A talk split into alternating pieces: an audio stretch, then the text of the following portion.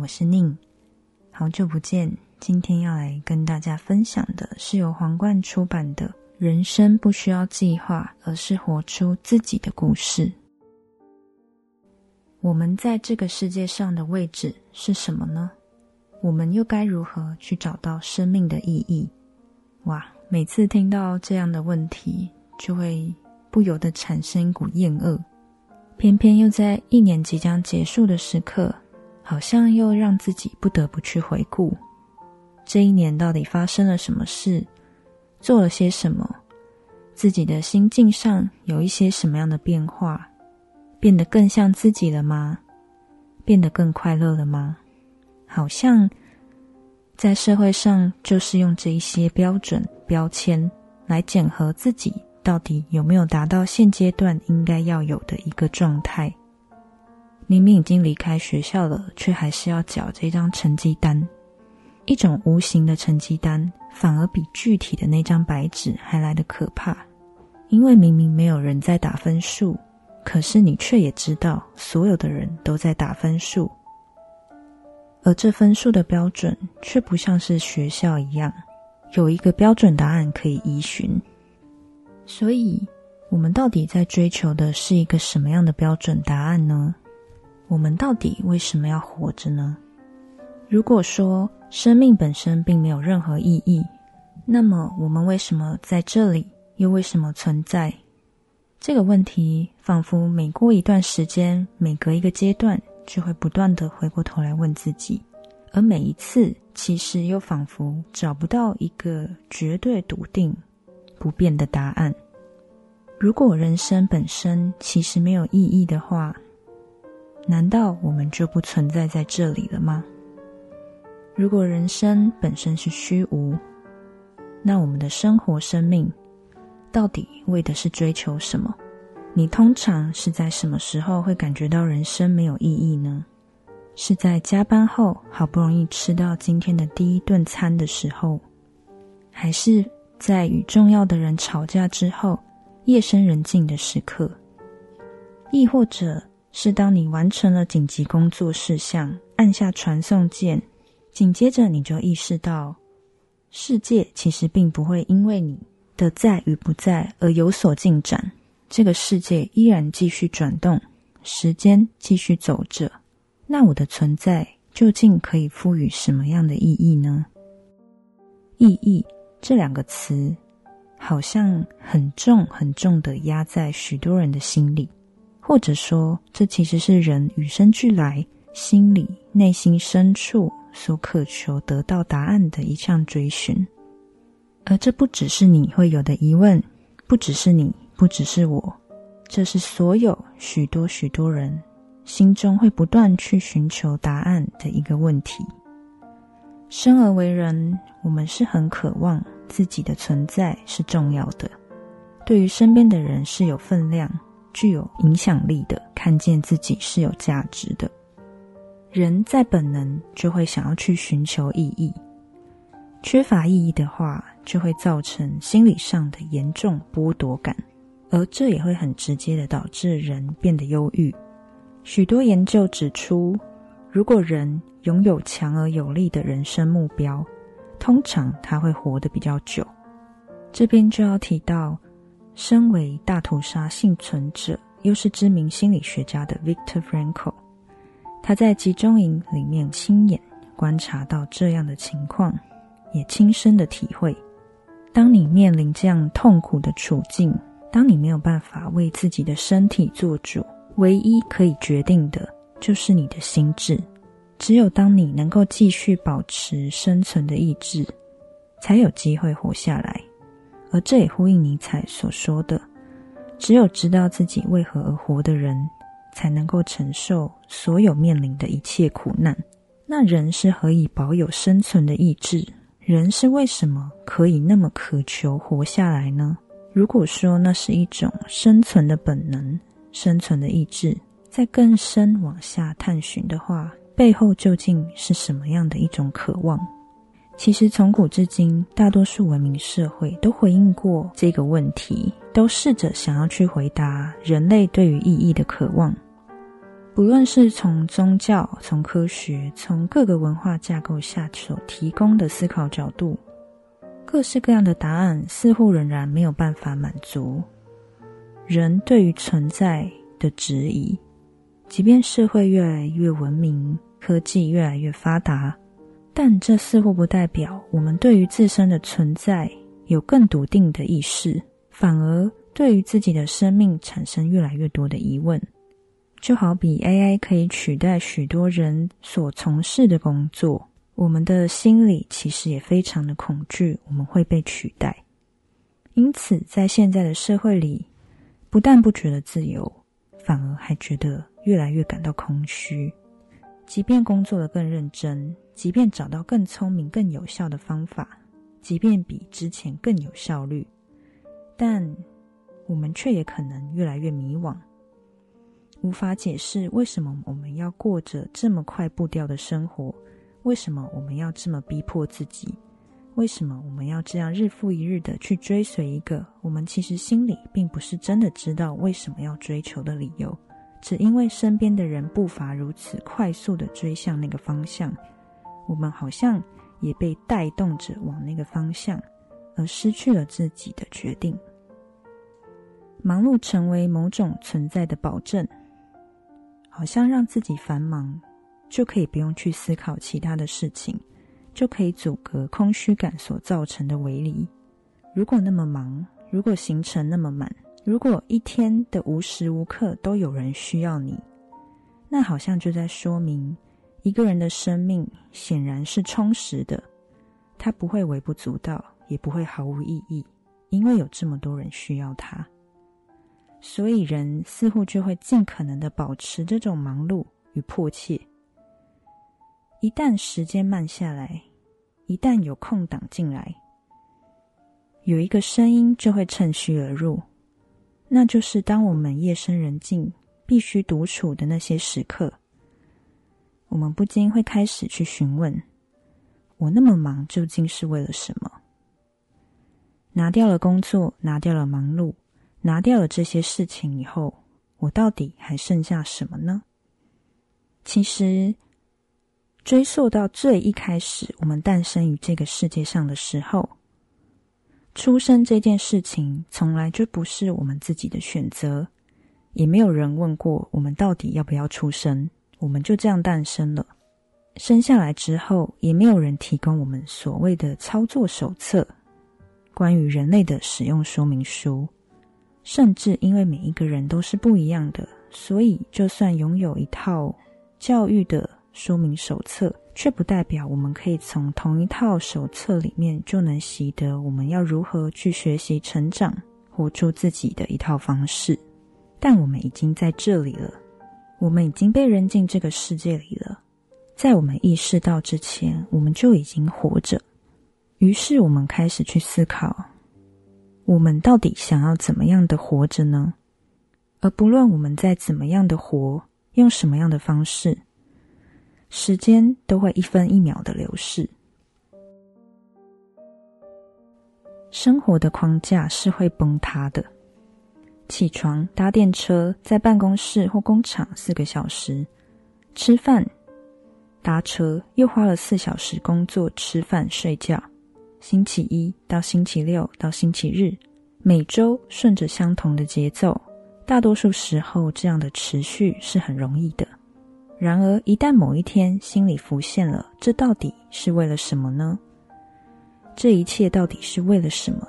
这个疑问的时候，在带着惊讶、不解的厌倦之中，一切便开始了。这是卡缪在。西西弗斯的神话里所提到的状态，生命本身是荒谬的，荒谬又如何呢？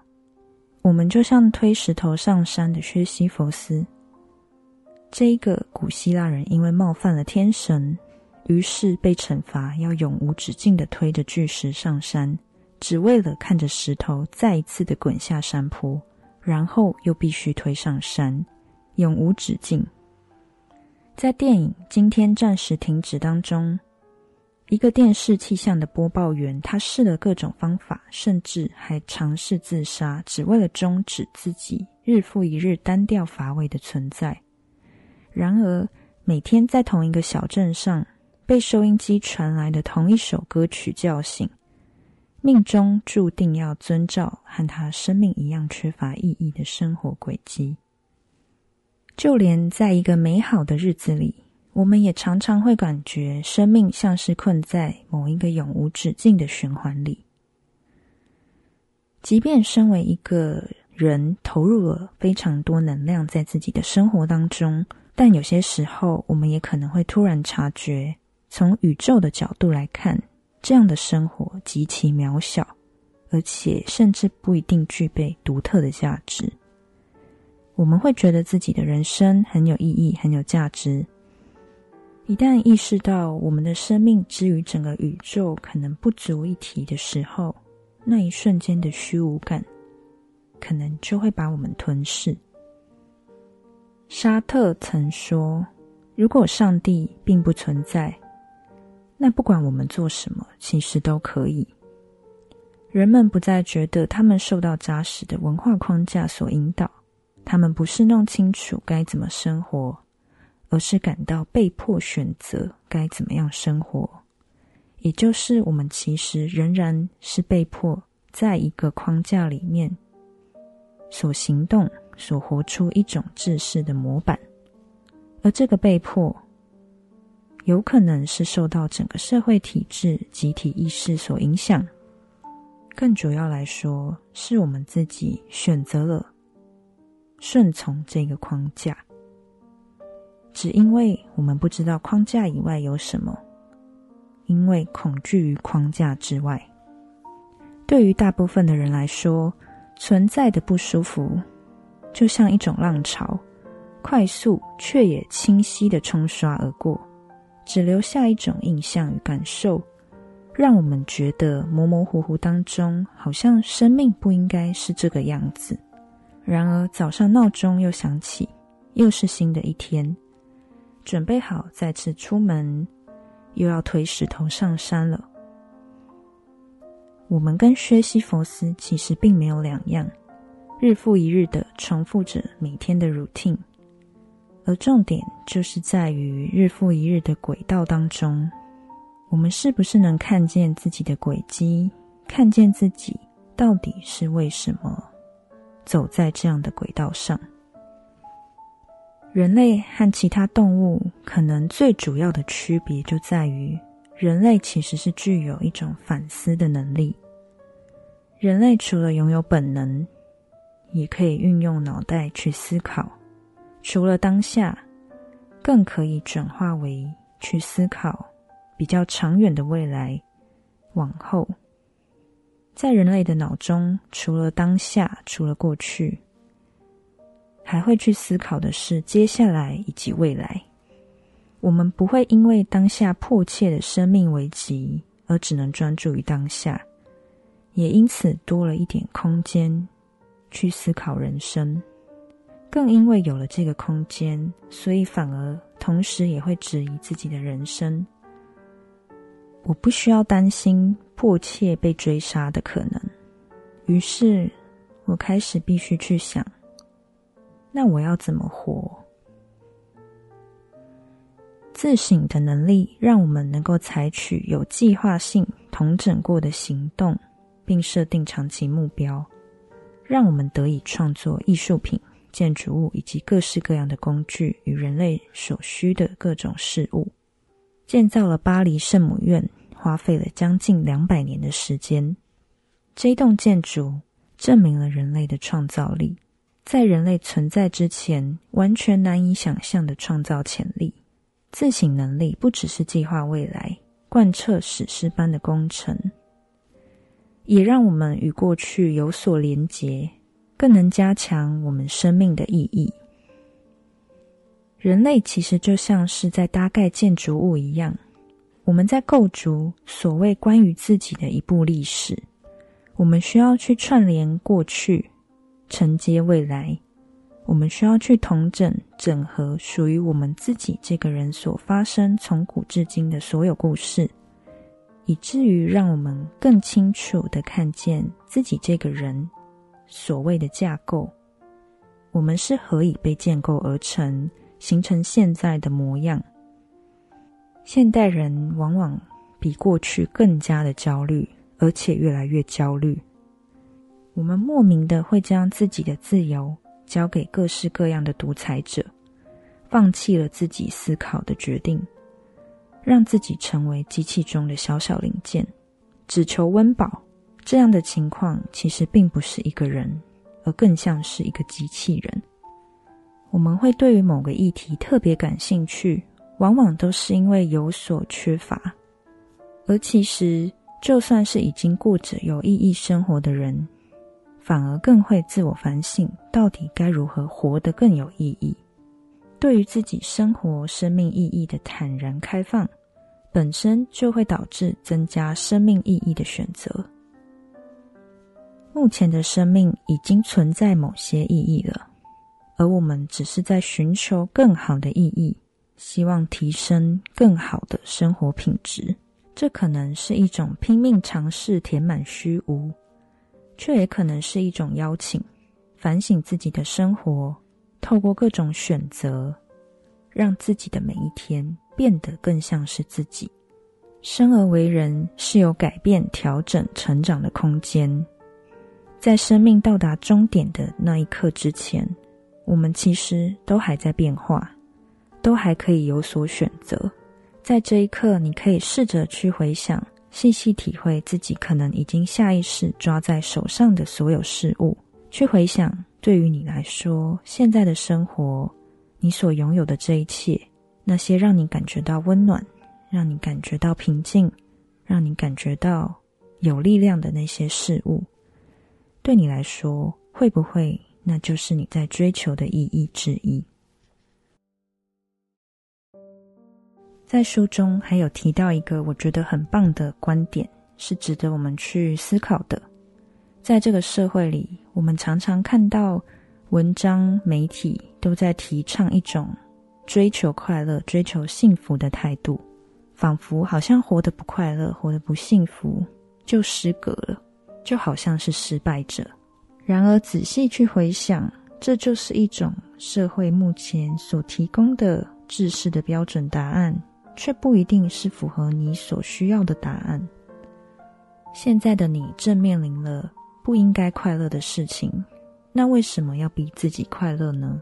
现在的你正在面临所谓的低潮，或者是困难，或者你正在以自己的方式面对。认真的面对难以言喻的处境，难道我们要逼这样的自己去强颜欢笑？难道我们应该要说自己是快乐的吗？难道不快乐就代表我们没有认真在面对自己的生命吗？有时候往往正好相反，正是因为你用自己的方式在面对，所以当。我们发现自己没有符合身边的人、社会群体所追求的那种快乐的标签的样子的时候，我们内心不由得会有一种罪恶感，或者是自卑的感觉，会觉得自己好像没有能力做到那样。光是应付现在自己的处境就已经用尽心力了，为什么还要逼我笑出来呢？是的。我们不需要不快乐，就好好的承认自己真的不快乐。身为一个人，我觉得最重要的还是我们更诚实的接受自己当下的心情与处境。我们想哭，我们痛苦，我们就好好的承受，好好的接受，好好的感受这一个当下此刻最真实的心情。正因为去接受、去感受这一份不快乐，某方面来说，这才是属于我们自己生命的意义，而不是任何人的。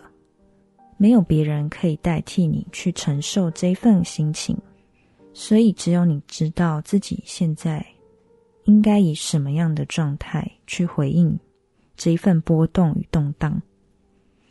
所以从这一刻开始，我们可以试着。把这个标签撕掉，不再需要去追求这个制式的标准答案，不用去管那些报章杂志上面所写的追求快乐、追求幸福，对我们来说更迫切的是追求此刻真实的当下。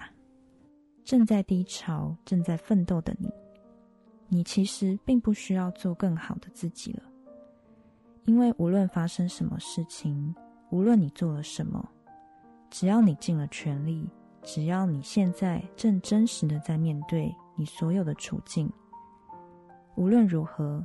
你都是最好的自己，你并不需要再去追求生命的意义，因为光是你活在这里，光是你活着，你的生命本身就是意义。在这里，想把这样的想法与概念分享给大家。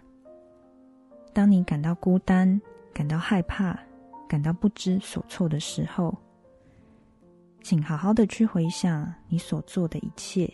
你所经历的一切，你为自己奋力一搏，你为自己坚持，你不需要去强颜欢笑，你只需要去好好的感受此时此刻真实的那一切。